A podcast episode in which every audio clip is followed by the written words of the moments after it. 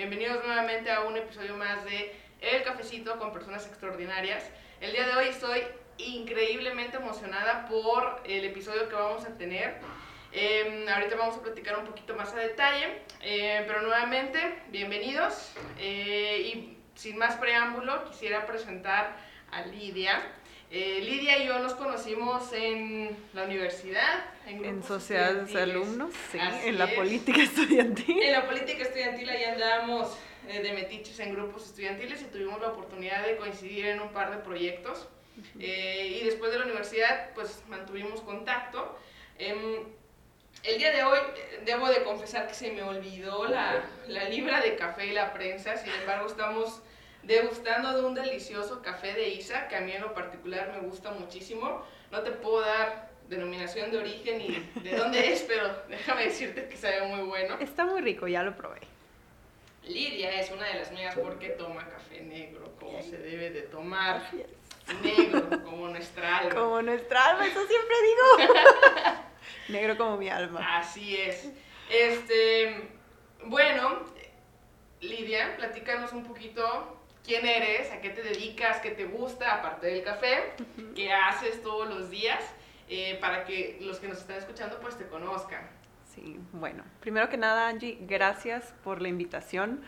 Cuando me mandaste el mensaje, no tienes idea, creo que aparte también me llegó en un, momento, en un día que andaba como que muy emotiva, entonces me lo mandaste creo que en la noche y ya estaba acostada y lo veo y no, hombre, se me fue el sueño. Este, de verdad, muchas, muchas gracias. Y bueno, yo soy Lidia Muñoz y yo me describo a mí misma como odontopediatra de profesión, eh, ultramaratonista por convicción.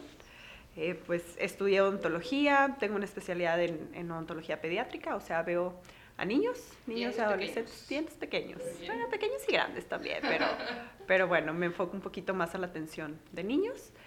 Y uno de mis hobbies y de mis más grandes pasiones es, pues, correr. Empecé como muchos corredores 5K, 10K, brinqué al medio maratón, el maratón y luego ahí entre mis amigos que están más locos que yo, Em, hice un ultramaratón, em, empecé lo que se conoce como el trail running, correr en campo traviesa y me enamoré. me enamoré y ahorita básicamente me dedico a, bueno, en mis tiempos libres, a correr. en la montaña. ¿Qué es el ultramaratón para aquellos que no están tan familiarizados? Muy bien.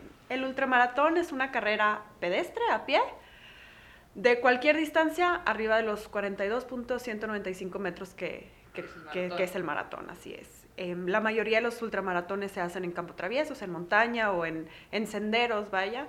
Eh, si hay algunos ultramaratones de calle, no he hecho ninguno de esos, todos han sido en, en los trails. Em, y pues ya, básicamente hay carreras, digo, de 50, de 100K, de 100 millas. 50 kilómetros bien tranquilos. Sí, tranquilos, sí, sí, sí. Entonces, no, hay locuras de hasta 200 millas, 500 millas en, en, todo este mundo de, del ultra, ultradistancia. Si nos metemos en ese mundo, se nos van las horas hablando de, de todo lo que hay. Súper, tú iniciaste entonces corriendo, ¿por qué? No más. Sí, realmente yo, yo soy Hermosillo, Sonora, y toda mi vida he hecho de algún deporte. Eh, y el último deporte que practiqué en Hermosillo era el tenis. Me encantaba jugar tenis, iba este, a estatales, nacionales y todo. Pero cuando me vine a estudiar aquí, por la cuestión de pues, la carga académica, la logística de transporte a la cancha, queda de acuerdo con alguien a que, que, a la misma hora los dos puedan y todo se me complicó un poquito. Y el típico, mi primer semestre de carrera, pues ya no en casa, ya no comía de mamá, le bajé a las horas de ejercicio, subí como 10 kilos en un semestre, entonces dije, no, necesito encontrar una manera de mantenerme activa y pues lo más fácil fue, pues ponte los tenis y, y vete a correr. Mi mamá, desde toda mi vida, yo recuerdo que siempre se levantaba súper temprano, se iba a correr y, y, también uno de mis hermanos también corría y me acuerdo que siempre me decían, ándale, tú también corre, tú también corre y yo no quiero, me da flojera, no quiero, no quiero, no quiero creo que no era ni mi momento, ni mi tiempo, hasta que yo lo agarré solita. Y empecé así nomás yendo a calzada y corría pues así nomás para mantenerme activa. Y pues luego empecé a ver que había el mundo de las carreras y me invitaron a un 5K y a un 10K y pues ahí todo fue este, progresando poco a poco. Qué padre. obviamente ya corriste el mejor maratón de, de México, Claro. ¿verdad? Que es el Maratón Power de Monterrey. Lo he corrido seis veces, Ah, creo. excelente. O sí, como cinco o seis veces.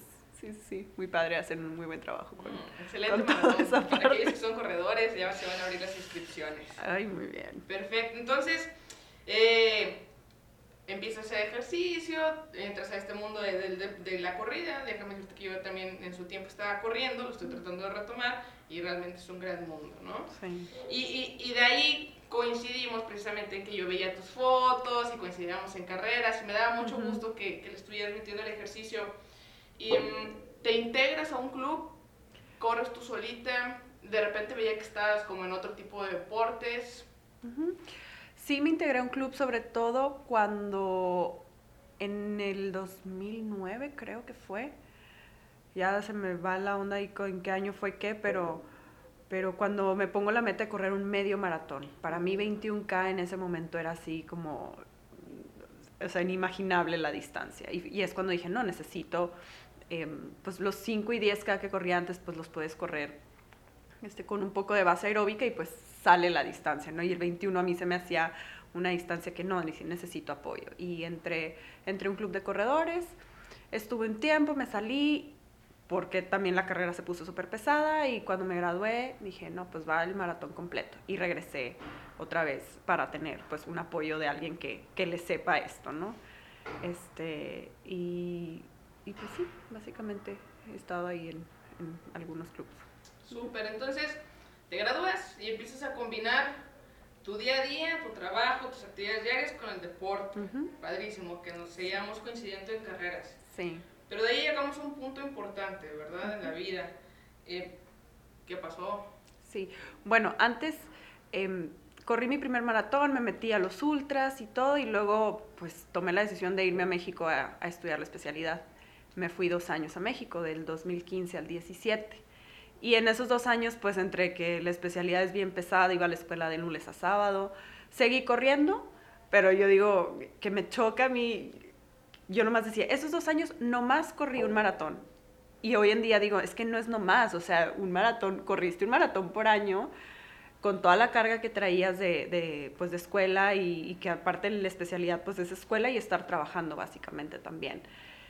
Y regreso a Monterrey y yo digo, "No, quiero hacer algo, algo diferente, algo nuevo. Em, y se me ocurrió la idea de empezar a hacer triatlón. Ok. Eh, Para nuestros escuchas, para- ¿qué es el triatlón? el triatlón es, pues también son competencias que implica nadar, posteriormente bici y después correr de diferentes em, distancias. Hay el triatlón sprint, el olímpico, el medio Ironman, el Ironman completo. Y pues como yo me gusta esto de la distancia, porque para eso yo había corrido, eran un 63K en Huachochi, Chihuahua, y creo que un 50K. Aquí nada más por curiosidad, ¿en cuánto tiempo te avientas 63 kilómetros? Ese primer, ese fue mi primer ultramaratón, fueron 63 kilómetros y si mi memoria no me falla, lo hice en 14 horas y fracción. Claro que conlleva entrar a adentrarte por, eh, con tu propio cuerpo a la barranca de la Sinforosa. Esa carrera es increíble, impresionante porque corre, bueno, corres por unos segundos con los tarahumaras. Claro que nomás los ves pasar porque te dejan atrás en muy, muy rápido. Eh, y entras a esa barranca que los que conozcan la barranca de la Sinforosa es muy parecida a las barrancas del cobre, son más populares las barrancas del cobre, pero es una cosa majestuosa. Yo así describo la barranca de la Sinforosa, majestuosa y mágica, porque entrar ahí y salir de ahí con tus propias piernas es algo que no hay palabras suficientes para, para describirlo. Entonces ese lo hice como en 14 horas, más o menos. Sí. súper sencillo, ¿no? Sí. Em, y bueno, pues yo, yo ya sabía que me gustaba esto de las, digamos, largas distancias, entonces pues yo me pongo la meta de, de correr un medio Ironman o de competir en un medio Ironman, que son casi 2 kilómetros nadando, 90 kilómetros en bici y 21K corriendo. Y esa era como que mi meta y ya me había inscrito al medio Ironman de aquí de Monterrey. ¿Eso cuándo fue? Eh, finales del 2018, no, del 2017 iba a competir en el 2000, ay, se me van, te digo, se me van las cabras con los años. Finales del 2017 para el 18. para el 18. La competencia era en mayo, entonces yo empiezo a entrenar en diciembre. Yo tenía mi bici de ruta que la usaba de vez en cuando, pero pues ahora sí ya la agarré como más de, bueno, ahora ponte a entrenar, ¿no? Y pues ahí es donde viene lo que me cambió la vida, literalmente. En, el 27 de enero del 2018, eh, yo estaba haciendo un entrenamiento y saliendo a la Huasteca, eh, un carro cerró mi, o sea, se metió a mi carril y pues yo fui y me, me, impacté con el vidrio trasero del carro. Honestamente, bueno, pues esa es la, la, historia que yo tengo en mi cabeza porque yo no me acuerdo de nada.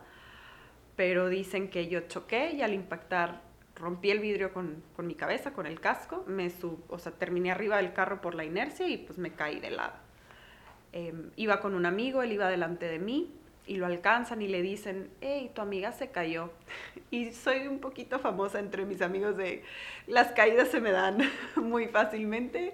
Corriendo en la montaña me caigo, tengo las rodillas todas raspadas y todo, pero honestamente igual lo podemos retomar, pero para mí cada caída es, un, es una es una lección y es un aprendizaje de que me puedo levantar, ¿no? Pero bueno, entonces le dicen eso de que tu amiga se cayó y está, ay, otra vez esta se cayó.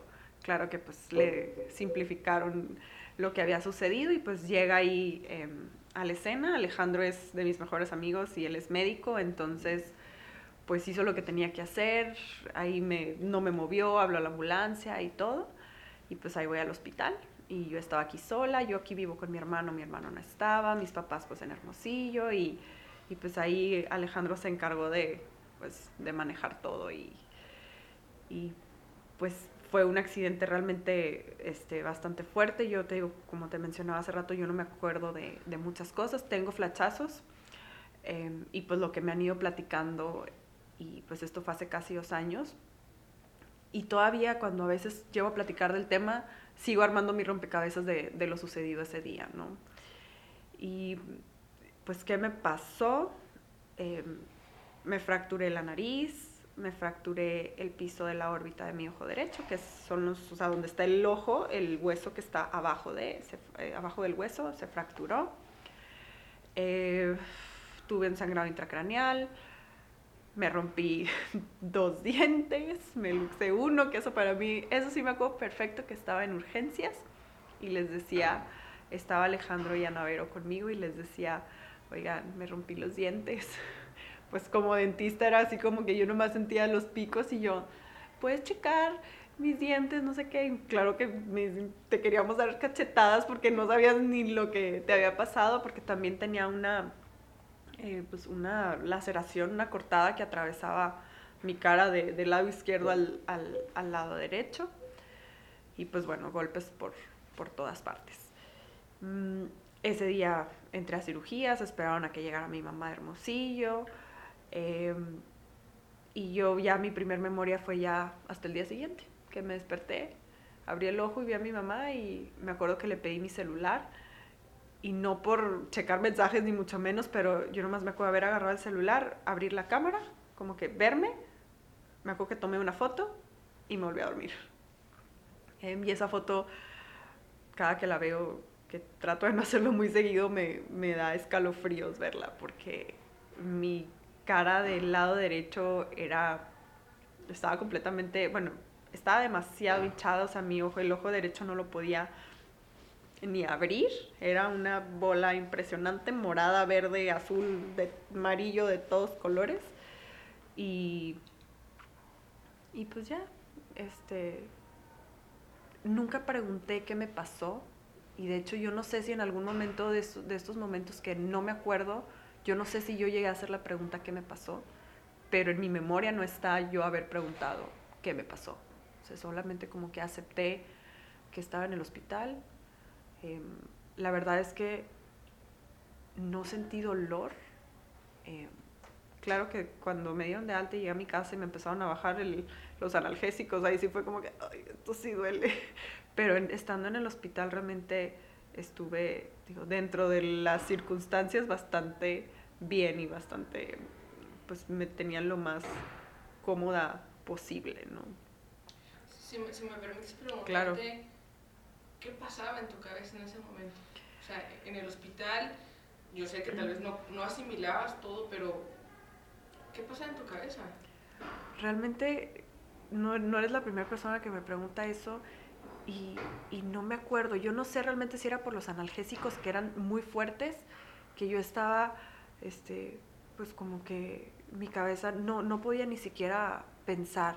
O sea, no era como, ¿cómo lo puedo decir?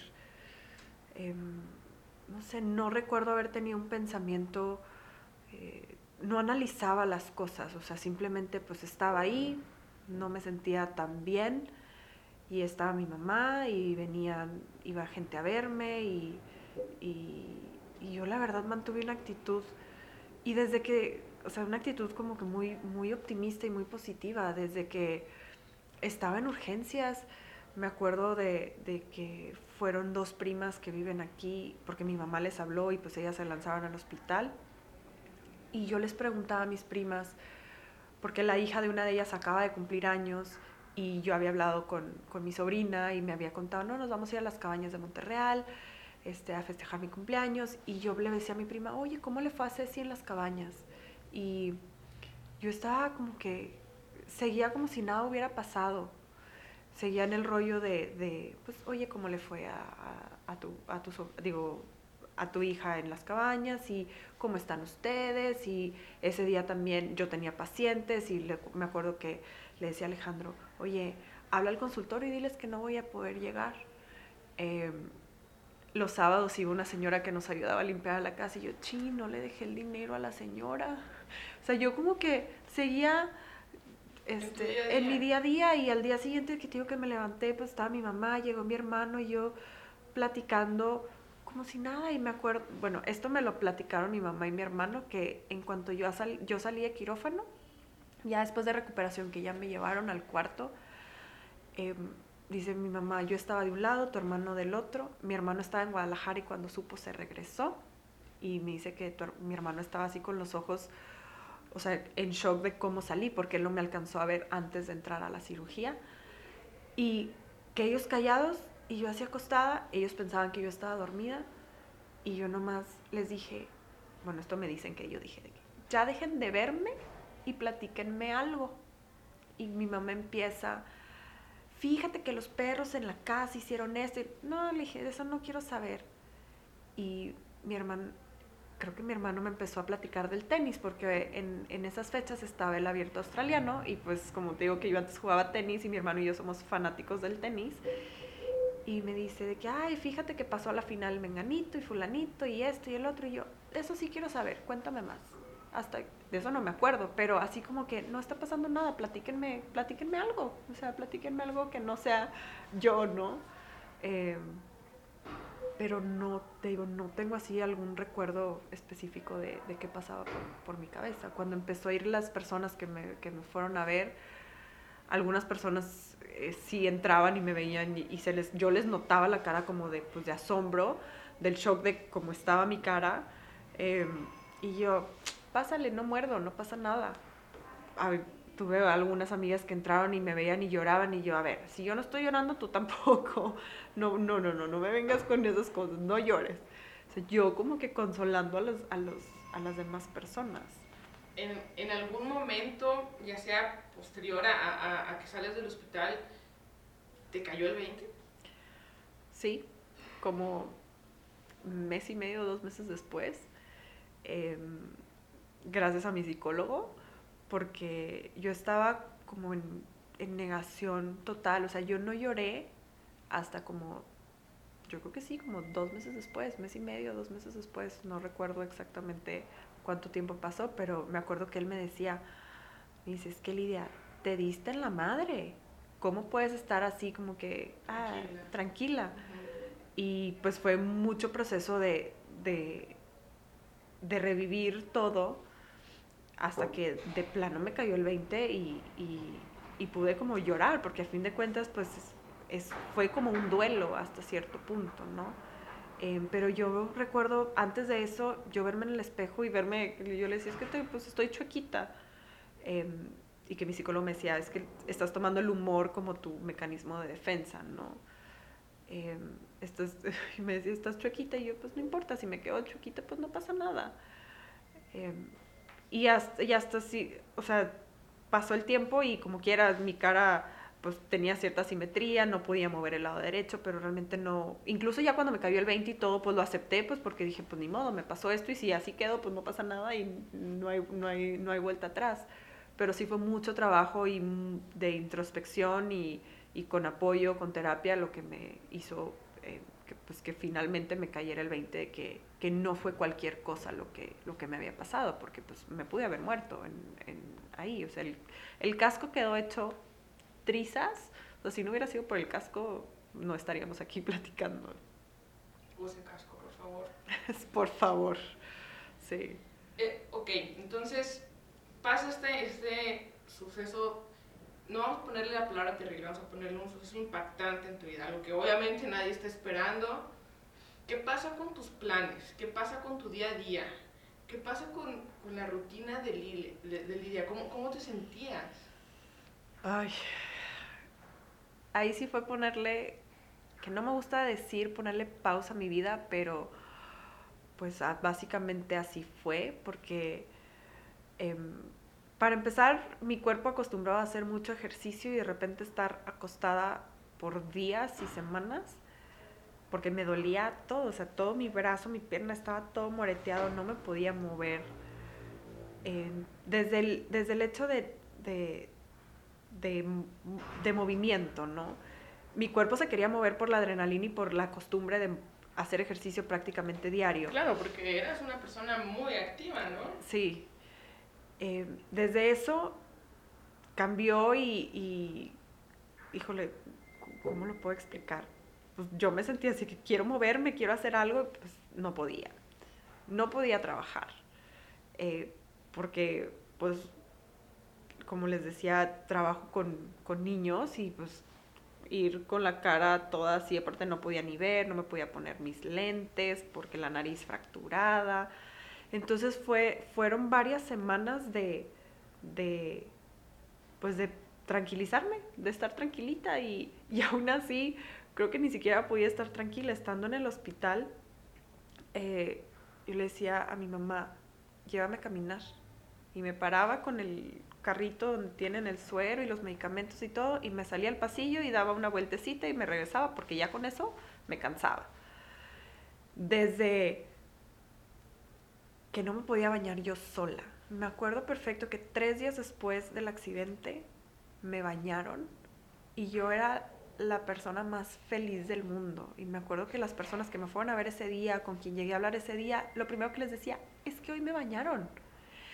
Y y eso a mí me ayudó realmente a, valorar las, las, pequeñas cosas de la vida, ¿no? Porque cuando yo perdí mi autonomía completa de ni siquiera poderme bañar yo sola, porque no podía mojar mi cara, este, porque no se podía mojar el, los yesos que traía y todo, y pues, o sea, otra vez regresar a que mi mamá me bañara con ayuda de la enfermera porque yo no podía hacerlo sola. Eh, desde eso fue, pues fue bien impactante porque siempre he sido yo una mujer independiente, de acostumbrada a hacer las cosas por mí misma y te digo, desde ni siquiera poder bañarme yo sola, pues fue un shock, pero, pero pues me adapté. Y ya estando en mi casa, lo mismo otra vez, de no poderme, bueno, ya después en mi casa sí me pude bañar yo sola y empecé poco a poco a hacer cosas sola, pero regresaba lo mismo. Me quería mover, quería salir, quería hacer algo y no podía, ni siquiera podía leer porque se me cansaba la vista, pues como te digo, el ojo derecho estaba completamente hinchado, no veía sin poder usar mis lentes, no podía leer. Desde eso, para entretenerme, me cansaba de ver la tele, entonces eh, pasaba mucho tiempo dormida por los medicamentos, pero, pero pues sí, fue, cambió toda mi rutina completamente. ¿Cuánto tiempo pasó desde, desde ese día en enero hasta que pudiste retomar algo de tu rutina?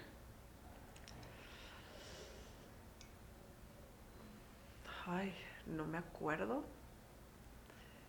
Sí me acuerdo que el, el 14 de febrero eh, tuve cita con uno de los médicos y me dio permiso ya de manejar. Me dijo, con cuidado, pero ya puedes manejar. Entonces ya por lo menos ya me, ya me podía mover yo sola sin que me tuvieran que estar llevando y trayendo. Em, eso fue, me acuerdo, no sé por qué se me quedó muy grabado que fue un 14 de febrero. Y ya por lo menos, por ejemplo, con cosas del consultorio, ya yo decía, bueno, yo hago lo administrativo, que si bancos, depósitos y todo eso, yo lo hago. Por lo menos me sentía útil y hacía, tenían que enfocar ciertas, ciertas horas o momentos de mi día, ¿no? Em, no me acuerdo, digo, eso fue como que laboralmente hablando, pero ¿qué día fue? Que fue el primer día que me fui a, Calzada un domingo, a San Pedro de Pinta. Eh, le dije a mi mamá y a mi hermano, quiero ir a caminar. Creo que caminé un kilómetro y era mucho porque ya me había cansado. Eh, pero bueno, poco a poco así, así fue. Esa vez que fui a caminar un kilómetro, honestamente, no me acuerdo cuándo fue, pero, pero poco a poco lo iba haciendo. Digo, con el, me regreso un poquito con el hecho de retomar movimiento. Empecé, mi cuarto pues, está en un segundo piso, y yo bajaba y subía escaleras y eso ya me agotaba.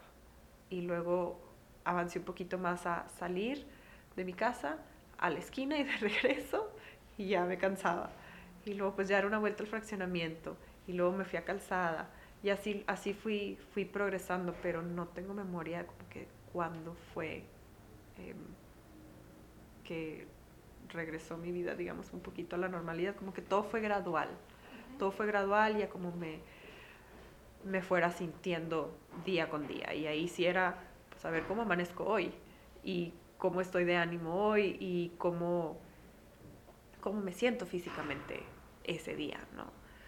Em, también me acuerdo que como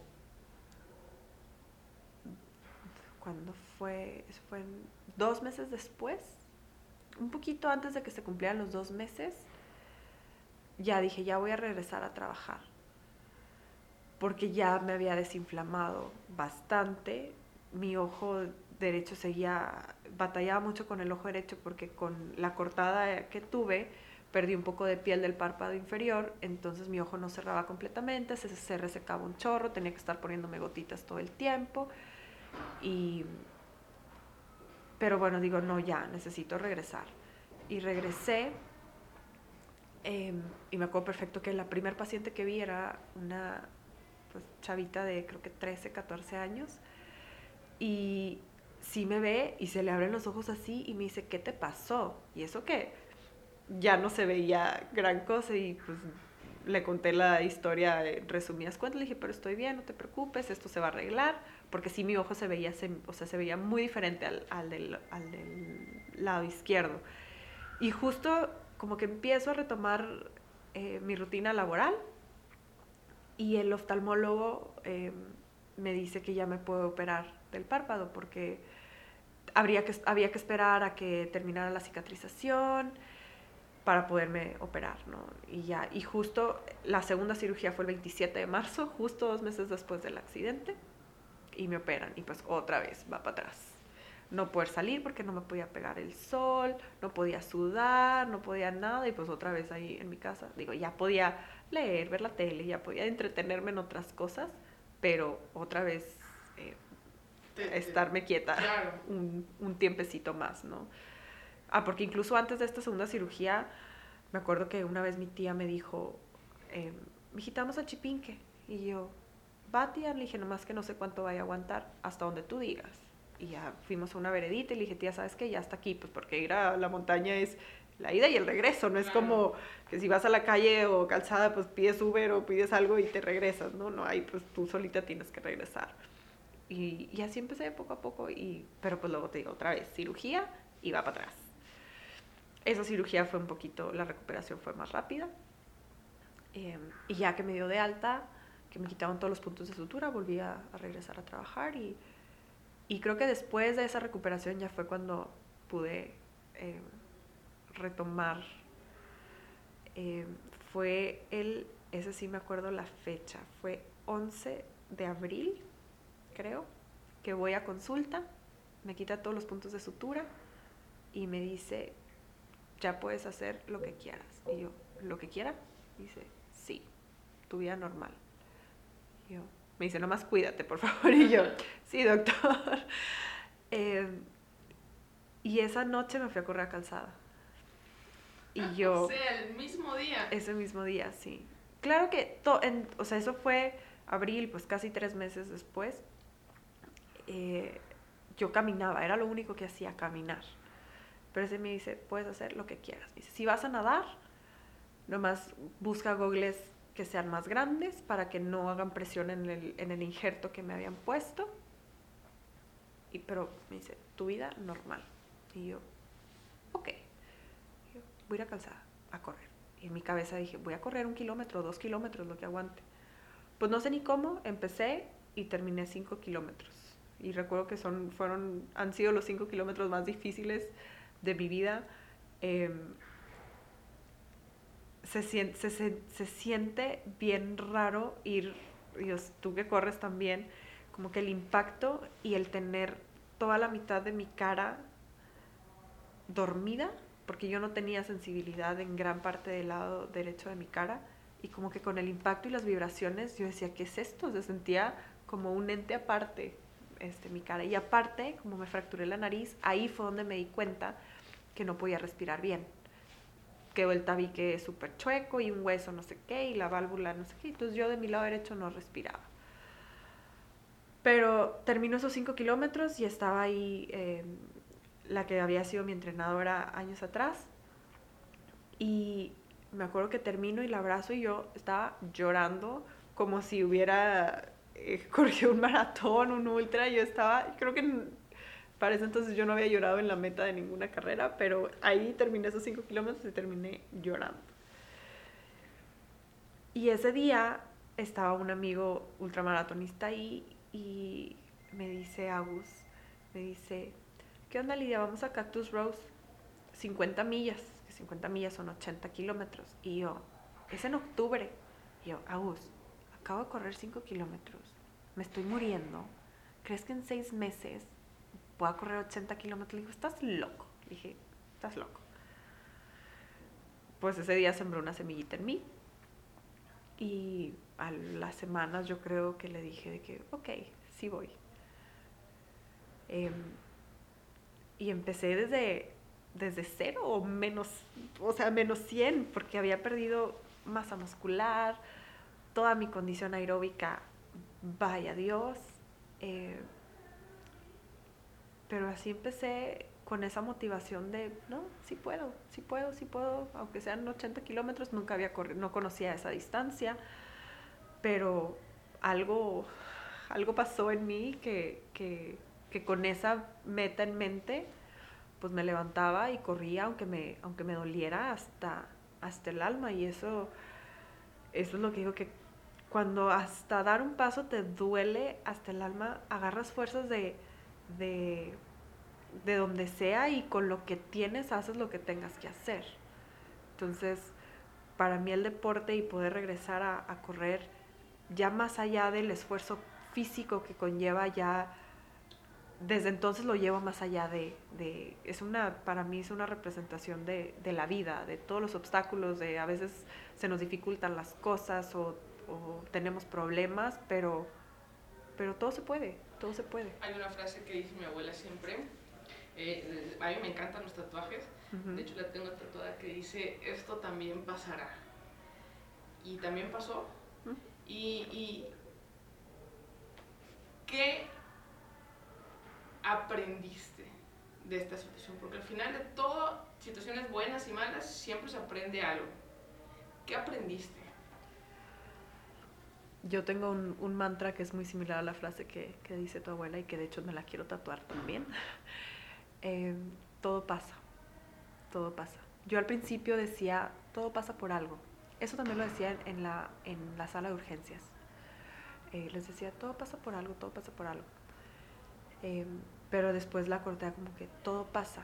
O sea, todo pasa, lo bueno, lo malo, porque pues sí, hay días que podemos tener días muy buenos, pero esos días también van a pasar, y días muy malos y también van a pasar. Y, y es algo que, que desde hace casi dos años he traído, he traído conmigo, que todo pasa y mientras sigas avanzando, dando un paso, eh, es un paso menos para llegar a donde, a donde quieras, a donde quieras llegar. Por más que te duela, por más que te cueste, pasa. Entonces, creo que es de las así a resumidas cuentas, porque he aprendido muchísimas cosas, pero todo pasa eventualmente. Y aprendí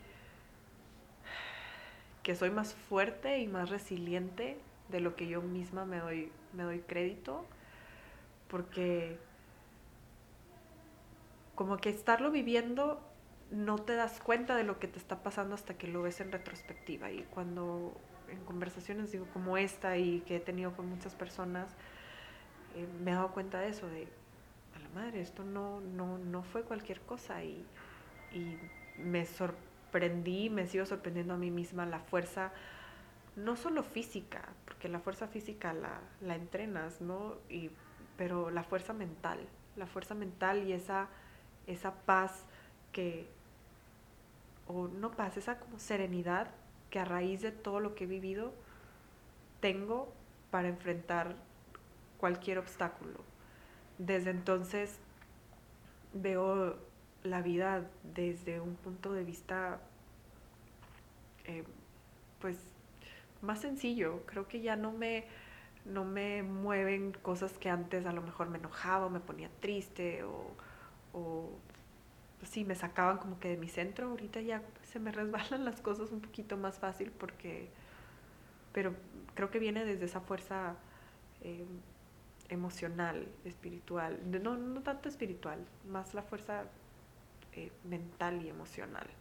Y, precisamente por eso me atrevía a escribirte, porque como te comenté en el mensaje y, hace unos minutos, creo que tu historia eh, merece la pena ser escuchada y merece la pena ser eh, contada. Y eso quería platicar contigo, la fuerza, de, cómo los seres humanos en las situaciones más complicadas, en las situaciones cuando no nos lo esperamos, sacamos precisamente esa fuerza para seguir adelante, ¿no? Y, y, no darnos por vencidos, que por más malo que pueda pasar eh, la situación, pues también pasará, todo tiene solución menos la muerte, ¿no? Así es. Y ahora, la Lidia de hoy, cuántos kilómetros corres y cuántas carreras estás, porque yo no he tus fotos, con, es una perrita la que, la que te siguió en una carrera, ¿no? Y la adoptaste, o sea, yo me sé toda tu historia, estoy bien, stalker. ¿Quién es la Lidia de hoy? Es una pregunta bien difícil de contestar y no sé si la voy a poder contestar porque me la he hecho a mí misma y no llego a ninguna conclusión, pero... Eh, como mencioné hace rato, ya los kilómetros ya no es un número para mí, ya es em, pues una, cada kilómetro es una experiencia y como decía ahorita, de que a lo mejor al, ratito lo podemos mencionar, cada caída es una enseñanza. Em, entonces, no sé cuántos kilómetros llevo desde entonces, pero del accidente a la fecha, si nos vamos así a los números, corrí ese 80K ese, eh, seis meses después, justo seis, no, justo, perdón, nueve meses después del accidente. Esa carrera fue el 27 de octubre. Y también el hecho que era un 27... Em, Podríamos tomarlo como que volviste a nacer. De hecho, em, yo tengo un blog, a raíz también de todo esto, empecé a escribir. ¿En dónde está tu blog? Se llama, gracias, se llama un paso menos, unpasomenos.com. Ahí escribo sobre las enseñanzas que, que he tenido, pues, em, corriendo en la montaña y a veces en cosas random que me inspiro y, y escribo. Eh, y justo en, en, el, en, el, texto que hice, en esa reseña que hice, vaya, de, de esa carrera, porque no sé ni cómo, en segundo lugar femenil.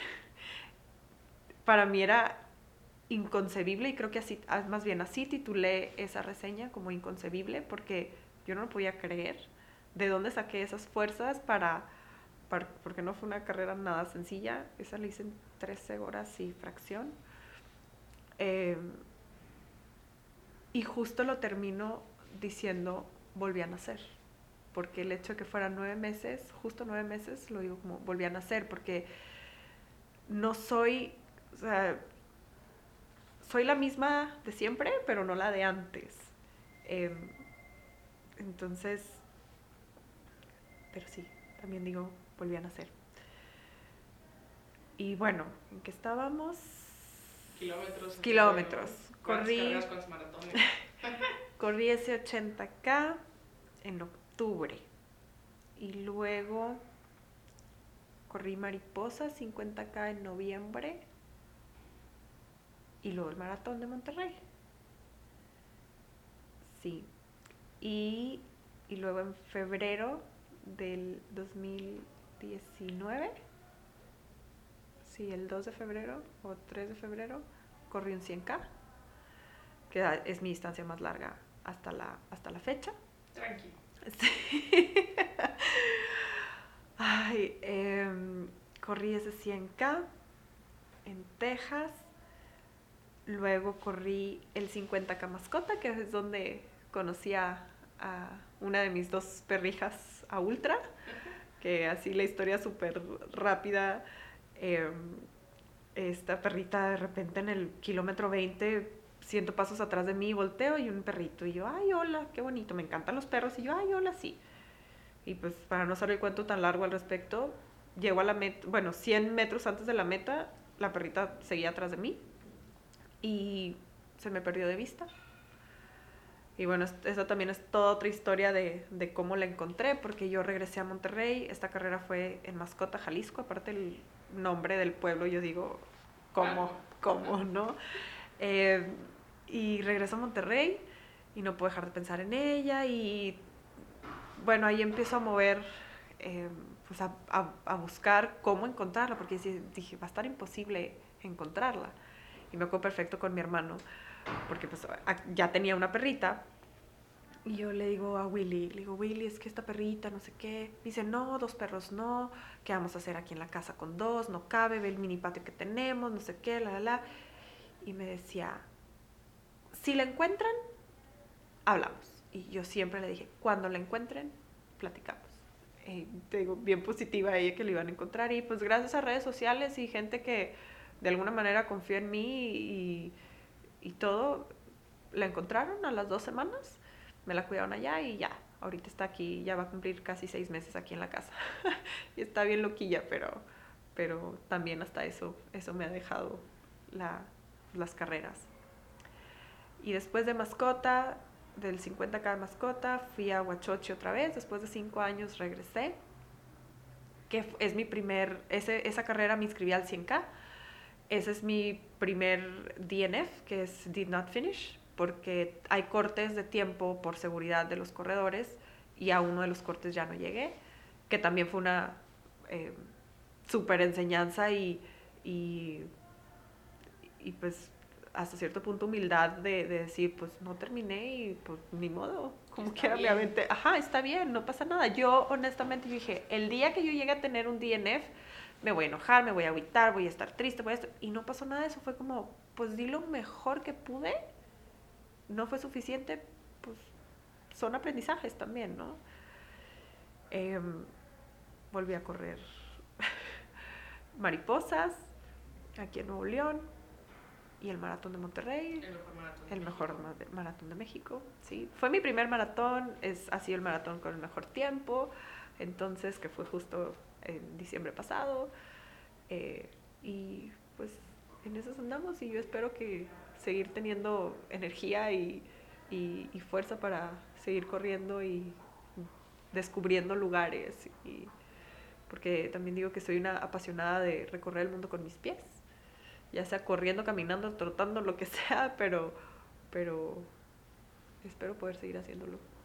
Está claro que, que- que en este tiempo tan corto no, no podemos llegar a platicar todo lo que a mí me hubiese encantado platicar contigo. Eh, em, pero para cerrar, ¿qué consejo, qué enseñanza de vida o qué aprendizaje quieres compartir con las personas que te están escuchando? Creo que lo que, o lo que yo me llevo y trato de aplicarlo todos los días, aunque no siempre se puede, porque a veces hasta a mí misma se me olvida. Em, La vida no es fácil, pero todo mundo vamos a tener obstáculos, unos más complicados que otros, pero mientras hagas las cosas de corazón y realmente sea algo que te apasione hacer, independientemente de los obstáculos, las caídas, te puedes levantar de cualquier cosa, todo pasa eventualmente y es seguirle dando y, y por eso le puse hacia mi blog, porque lo digo, es un paso menos, cada paso que das es un paso menos para llegar a la meta, independientemente la meta que, que tú te pongas. Sea en correr, sea en algo, algún negocio que quieras poner, lo que sea, es seguir poniendo un pie tras el otro y eventualmente vas a llegar. Algunos llegarán más rápido, algunos se tardarán el doble de tiempo, pero vas a llegar. La cosa es no, no, no darse por vencido independientemente de las incomodidades que, que la vida te, te pueda poner en el camino. Y esa es, esa es otra de las enseñanzas también que, que he tenido de... He aprendido a estar cómoda con lo incómodo. Em, por todo el, el, dolor de cirugías eh, que, que, pues que tuve, porque llevo tres cirugías. Por ahí me brinqué la tercera, ¿verdad? En, en la historia, pero llevo tres cirugías, espero no necesitar ninguna más. Pero también es otro de los grandes aprendizajes, estar cómoda con lo incómodo. Y cuando aprendemos eso, creo que también se puede sobrellevar la vida un poquito más, de una manera más placentera, creo yo, porque se nos olvida de todas las comodidades que tenemos y, y pues nos acostumbramos a eso y no, no sabemos estar fuera de, de esa zona de confort. Y creo que saliéndote de esa parte es cuando, o sea, de esa zona, es cuando crecemos. Y creo que aquí pues me sacaron, digo, estos casi dos años me sacaron a fuerzas de mi zona de confort, pero pues no lo cambiaría, la verdad. Muchísimas gracias por tu tiempo, muchísimas gracias, gracias por aceptar la invitación. Eh, claramente, repito, en este poquísimo tiempo no podríamos platicar de todo lo que a mí me encantaría, igual nos aventamos luego un episodio número dos. Claro. Eh, ¿Dónde te puede encontrar la, la gente? Medios sociales, eh, aparte de tu blog. Pues Instagram creo que es la red social que, que más utilizo. Lidia Munoz M, Lidia con Y la primera.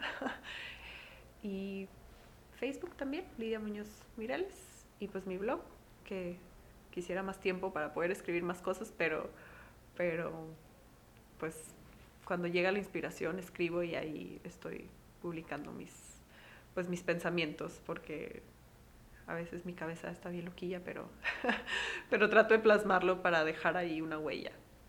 Súper. Perfecto, Lidia, muchísimas gracias. Gracias a ti. Lo agradezco muchísimo. Eh, muchas gracias a todos los que nos estuvieron escuchando. Eh, y pues bueno, les invito a, a, que sigan el blog de Lidia y que la sigan en, en Instagram. Es impresionante realmente todas las carreras que hace y todas las fotos tan padres que tiene. Eh, y bueno, los espero en el próximo episodio del Cafecito con personas interesantes. Hasta la próxima.